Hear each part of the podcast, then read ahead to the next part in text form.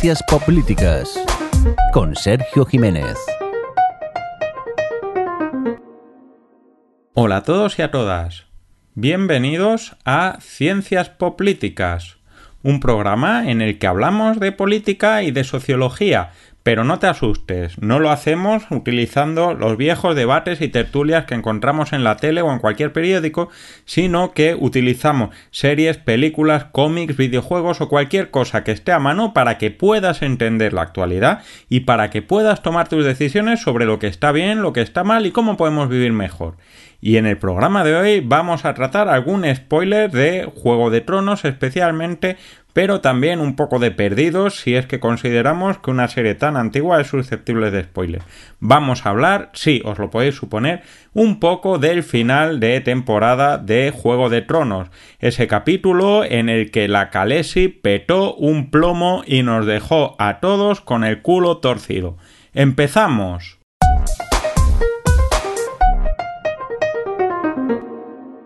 Como recordaréis, en el penúltimo capítulo de Juego de Tronos, llamado Las Campanas, la Khaleesi decide acabar con cualquier tipo de oposición más o menos tácita o explícita de la misma manera, a fuego, literalmente quemando a cualquier persona que no le haya dado bastante la razón. Esto es un problema relativamente habitual en la historia humana, eh, más o menos encauzado los últimos 150, 200 años a nivel social es decir, nos matamos de manera más eficiente pero menos frecuente que antiguamente. ¿Por qué? Porque siempre hay alguien lo bastante convencido de que actúa por el bien que está dispuesto a acabar con quien no le da la razón porque resulta que es el mal, que es más o menos la justificación que da la Calesi, que da Daenerys de la Tormenta, a esa matanza que hacen desembarco del rey. Para cumplir mi misión, que es el bien, tengo que acabar con todos aquellos que no me han dado la razón, que son el mal. Y como son el mal, pues es un mal necesario matarles un poco porque a fin de cuentas, ¿qué más da, no? ¿Qué es lo que pasa? Que como os decía, en los últimos 100, 150 años esto tiene un poquito menos de frecuencia gracias a la democracia. ¿Por qué? Porque uno de los principios básicos de la democracia es el pluralismo, es entender que los demás también tienen su parte de razón o incluso puede que no la tengan, pero tienen derecho a tener una opinión que tiene que ser respetada, escuchada, dialogada y en la medida de lo posible integrada. Quedaos con esta expresión pluralismo porque es un problema y es un tema que vamos a tratar a lo largo de este programa. Así que vamos con ello.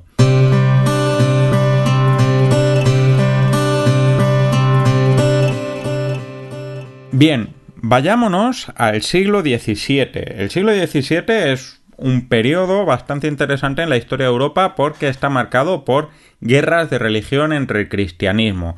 Eh, hay una serie de guerras civiles afianzadas en parte por la religión, eh, en otros casos no por la religión, pero siempre está o bien como causa o bien como pretexto para atizarse y matarse de manera habitual. Pues bien, en aquellos tiempos había un filósofo inglés que se llamaba Hobbes, eh, igual que el tigre de Calvin y Hobbes, que de hecho se llama así por este filósofo inglés, que se consideraba un hijo de la guerra. Hobbes considera que su historia está marcada por las guerras civiles en Reino Unido a raíz de eh, la sucesión de Enrique VIII y del cisma anglicano, etcétera, y de cómo básicamente a lo largo de su infancia la gente se dedica a matarse a base de bien. ¿Qué es lo que considera Hobbes? Que la primera necesidad del ser humano es, pues, parece una tontería, pero no lo es tanto, es no matarse. Y que la función del Estado es evitar que la gente se mate. ¿Cómo hace eso? Pues siendo un Estado fuerte que elimine o que evite que la gente tenga capacidad de matarse por diferencia de pensamiento. Bien, partamos de esta primera idea para no matarnos, lo mejor es que tengamos un sistema que evite la violencia de unos contra otros. Esto está muy bien y es una idea bastante importante. De hecho, es la base del Estado, que es un tema del que hablaremos en uno o varios programas más adelante. Pero claro, eh, tenemos un problema en aquellos tiempos especialmente visible. El Estado tiene el, monopolio del poder y del control y decide eh, qué es lo que es legítimo y lo que no es legítimo. Pero cuando unos consideran que eh, hay que bautizarse y otros consideran que no, cuando unos consideran que puedes leer la Biblia y otros consideran que no, el Estado tiene que tomar partido, es decir, el Estado tiene que decidir quién es el que está dominando la sociedad, qué reglas sociales vamos a aceptar, porque si los por ejemplo, los anglicanos aceptan el divorcio y los católicos no, el Estado tiene que decidir si admite quién es si es católico o no en función de que haya un divorcio, ¿no? Pues bien, aquí tenemos el primer problema. Cuando tenemos un Estado que decide lo que es correcto y lo que no es correcto, la gente o bien acepta lo que hay y se queda calladica y contenta o se larga. Eh, si os acordáis de los puritanos, estos que tanto se habla en las series y películas americanas, los puritanos eh, que se menciona tanto en Sleepy Hollow, no deja de ser gente que se larga de Inglaterra porque su visión religiosa del país eh, no entra en la línea de lo que debería ser el conjunto del país y por lo tanto se largan. Afortunadamente para ellos en aquellos tiempos había tierra suficiente para despachar a la gente y desafortunadamente para los nativos americanos las estaban despachando para allá. Quedaros con esta historia. Hay un poder eh, que evita que la gente se mate, pero esto supone que determinada gente o acepte o se largue, ¿no? ¿Qué es lo que pasa? Que esto nos lleva a un siguiente nivel de conflicto, que es cómo hacemos para que la gente no tenga que conformarse o tenga que conformarse lo menos posible y no tenga que irse y no tengamos que matarles, ¿no? Eh, pues vamos a perdidos. Si os acordáis, quizás la frase más definitiva, más definitoria para mí de esta serie es cuando Jack Shepard se dirige a, los Losties en la primera temporada le dice que es el momento de decidir si eh, prefieren morir solos o vivir juntos, es decir, si están dispuestos a aceptar, a ceder, a respetar las opiniones y las voluntades de otras personas en detrimento de hacer todo lo que ellos quieren, porque en caso de querer hacer y no querer transigir y no querer ceder, estará esa sociedad o esa proto-sociedad, que serían los Lostis, encaminada a la desaparición, porque el ser humano es un ser social y necesitas pues un médico, necesitas un torturador iraquí, necesitas un piloto de barcos, necesitas un timador, necesitas gente con distintas competencias para prosperar como sociedad.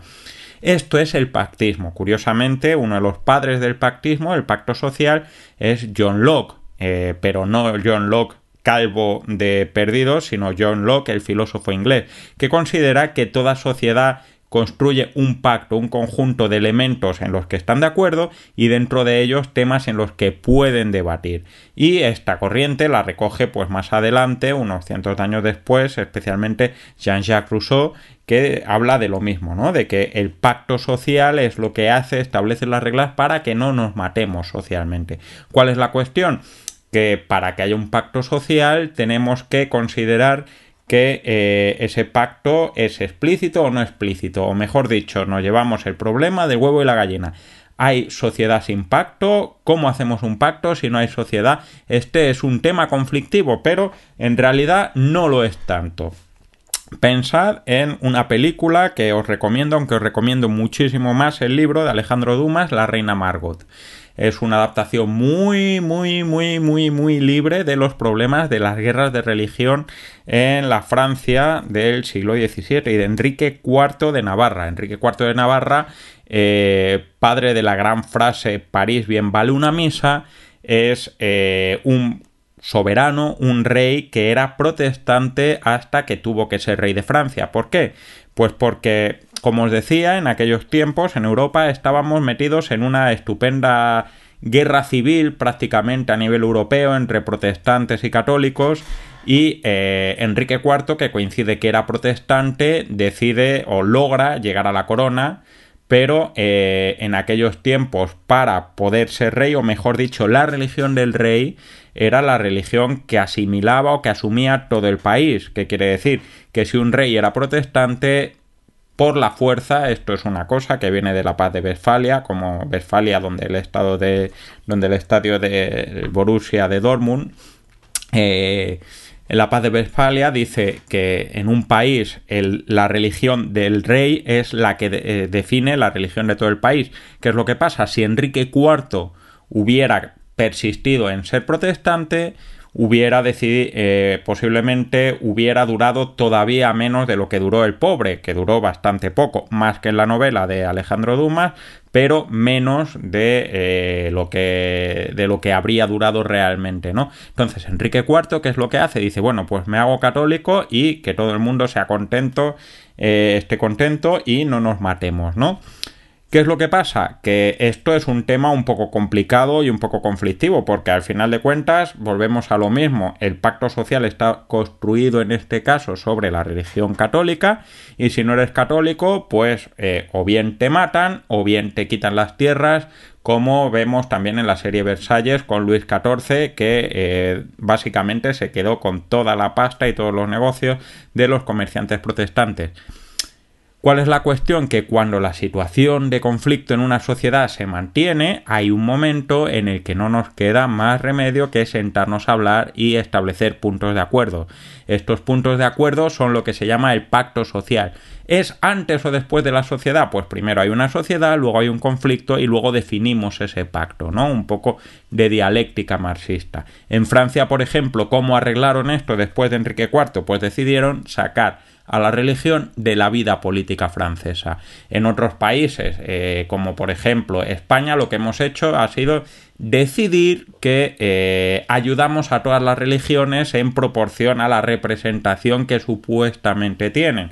Es decir, si tenemos muchos musulmanes tendrán muchas ayudas, si tenemos muchos católicos tendrán muchas ayudas, si tenemos pocos eh, pastafaris o gente de la religión Jedi tendrán pocas ayudas. Pero son normas del pacto social. Decidimos o bien ayudarnos un poco todos o decidimos sacarlo del debate, ¿no? Pues bien, esto es el pacto social. Hemos establecido unas reglas dentro de las que nos vamos a mover.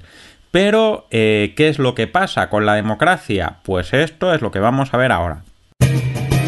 Estás escuchando Ciencias Políticas. Pues bien, eh, en los sistemas democráticos tenemos una cosa estupenda que es la materialización del pacto social más o menos como lo establecía Rousseau, que es la Constitución. Es decir, escribimos un conjunto de normas que van a marcar las reglas del juego en las que vivimos. No es preexistente, ojo, la Constitución a la sociedad. O en la mayoría de los sitios no se considera preexistente, es decir, la Constitución es fruto de la voluntad de la sociedad y no la sociedad es fruto de la Constitución. Digo en algunos sitios porque, por ejemplo, en Estados Unidos, si alguna vez habéis oído en series de abogados cuando se hace referencia a los padres fundadores, es lo que se llama la visión originalista de la Constitución de Estados Unidos, lo que nos están diciendo es que en este caso sí ese pacto social es previo al modelo de sociedad, pero en sitios como Europa consideramos que no hay un, un pacto social preexistente a la sociedad, o salvo en algunos aspectos como los derechos humanos y demás. ¿Qué es lo que pasa? Que la Constitución establece un pacto social. Es eh, estos elementos que tiene, por un lado, la Constitución y que recoge, pues, por ejemplo, la Declaración de la Independencia, que tanto trae eh, a Nicolas Cage como no mencionarle en la búsqueda o el Tesoro Nacional, en la que, aparte de establecer todas las bases de un sistema político, e esconden un mapa del tesoro porque, bueno, eh, ¿por qué no meter dos documentos en el espacio de uno, no? ¿Qué es lo que pasa? Que en una constitución, como digo, estamos estableciendo unas reglas del juego y la amplitud de la constitución es la que marca la gente que puede participar en él. ¿Qué quiere decir?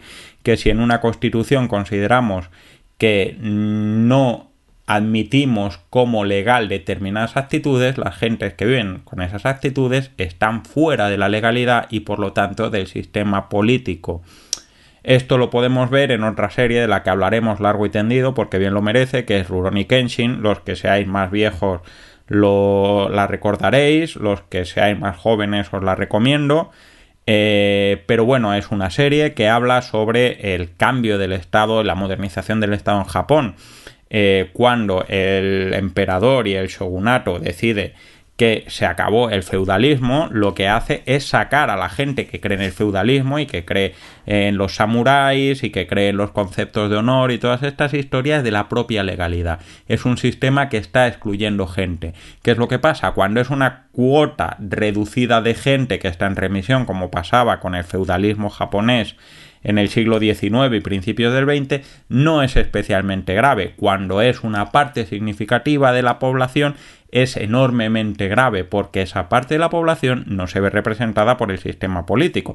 No tiene ninguna opción ni de ser escuchada ni de que se recojan sus aspiraciones en la ley, en la sociedad. Pues bien, aquí es donde entra el pluralismo, ¿no? El pluralismo básicamente lo que dice es que yo puedo tener o no razón y que vosotros, ustedes, otras personas pueden tener razón o estar equivocado, pero que en cualquier caso, si tenemos la suficiente, el suficiente apoyo y, razón o legitimidad, no nos queda más remedio que sentarnos a hablar, escucharnos y tomar decisiones que no tienen por qué ser las más satisfactorias. ¿Dónde vemos pluralismo a raudales, como para ahogarse de pluralismo? En Borgen, la serie danesa, en este caso sí, nos vamos a una serie muy de política, en la que eh, Brigitte Nyborg, la primera ministra del Partido Moderado, esto es como porque al ser moderada eh, no le cuesta tanto dar su brazo a torcer, tiene que negociar a veces con conservadores y a veces con socialdemócratas para contentar distintas sensibilidades políticas. ¿Qué es lo que pasa? Que una de las enseñanzas de esta serie, y que veremos también en el ala oeste, en distintas tramas del presidente Bartlett o en la última etapa con el presidente Santos cuando integra a su rival del Partido Republicano en su gabinete, las decisiones son más amplias, más sólidas y más legítimas cuanto representan a una mayor cantidad de personas. Es decir, ¿podría Brigitte Nyborg tomar decisiones más rápidas muchas veces que satisfacieran a su electorado? Sí. Eh, ¿Serían esas decisiones igual de eficaces a la hora de integrar a la gente, de conseguir más gente contenta en su sociedad? Pues Realmente lo dudo mucho. Son decisiones más difíciles, son decisiones que gustarán posiblemente mucho menos a Brigitte Nyborg y a las personas de su partido, que posiblemente gustarán también poco a las personas de otros partidos, pero que satisfarán más a un conjunto más grande de personas que otras opciones, ¿no? Pues bien, esto es lo que nos dice la teoría clásica de la democracia. Pero ahora, ¿esto vale o no vale? Pues vamos a verlo.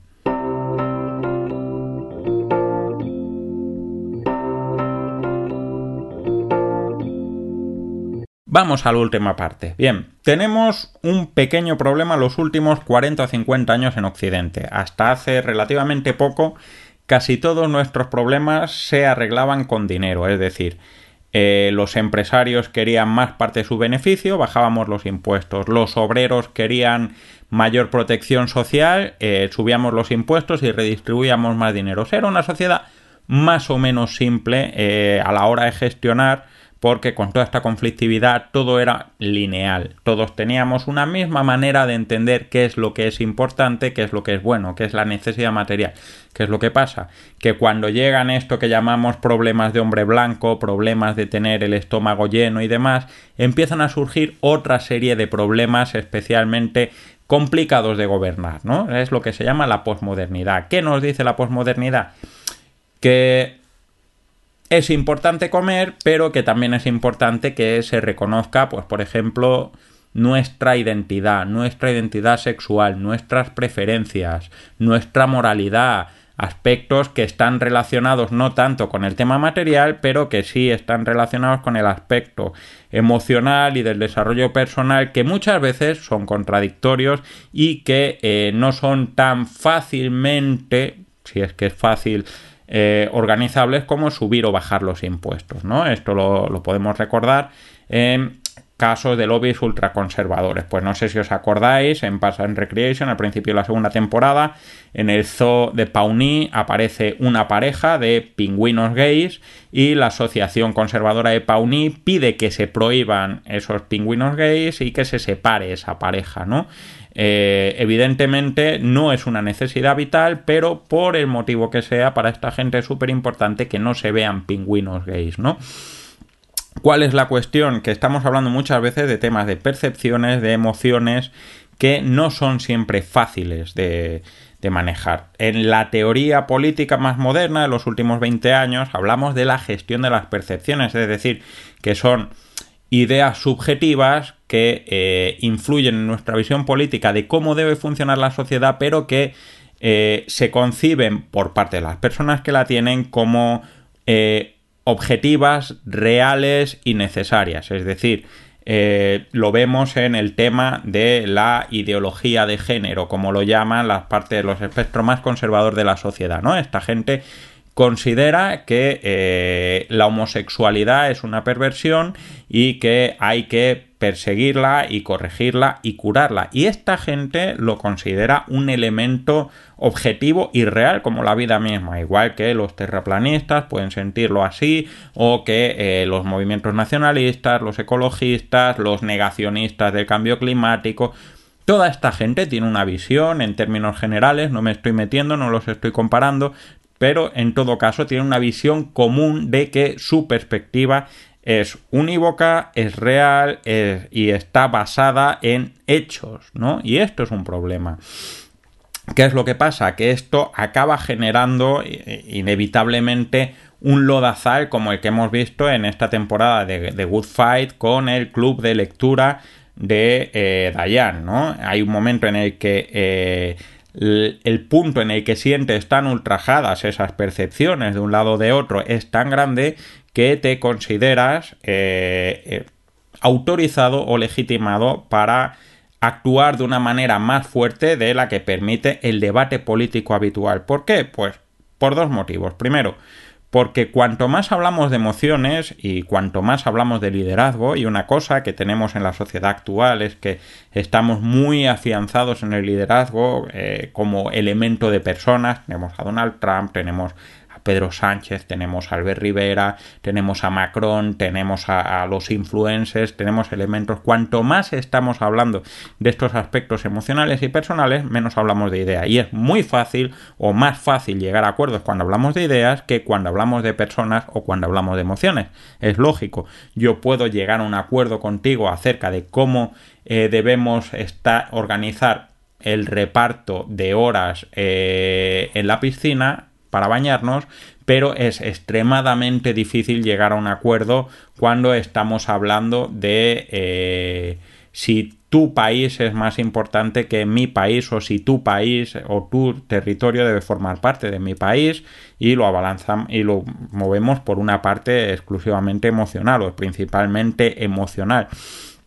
¿Qué es lo que pasa? Que cuanto más basamos las decisiones en las emociones y en el liderazgo y menos y más difícil es encontrar un punto de acuerdo, más excluyente es ese pacto social. Es decir, cuanto más nos acercamos a esa satisfacción emocional que es eh, imponer nuestra percepción, más gente echamos fuera y cuanto más gente echamos fuera, menos participan. ¿Dónde podemos ver esto? En Civil War. El Capitán América acaba siendo por su percepción de lo que tienen que ser los héroes una persona ilegal, no puede participar, no tiene ninguna manera de plantear su punto de vista a la sociedad, ni en los acuerdos de Socovia, ni a Naciones Unidas, ni al resto del mundo. Este es el problema cuando hacemos un pacto social demasiado estrecho, que excluimos a demasiada gente. Ahora bien, ¿quiere decir esto que debemos, en aras del pluralismo, permitir a todas las personas? Pues realmente este es el gran dilema en el que nos movemos, ¿no? Es lo que llamaba Jürgen Habermas los enemigos de la sociedad abierta, es decir, hay conjuntos de personas que por su propio planteamiento están en contra del pluralismo. ¿De qué manera les podemos dar entrada en el pluralismo si están fuera del pluralismo? Pues ese es el gran debate en el que tenemos que tomar decisiones día a día. ¿Tiene sentido que, por ejemplo, una persona diga eh, que no tienen derecho a manifestarse o no tienen derecho a usar el espacio público determinados tipos de personas por su orientación sexual? Pues realmente esto es un problema.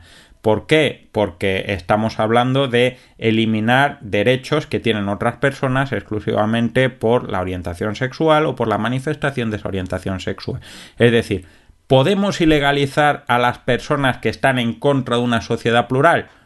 no podemos ilegalizar a las personas. ¿Podemos ilegalizar determinadas expresiones que vayan en contra de esa sociedad plural?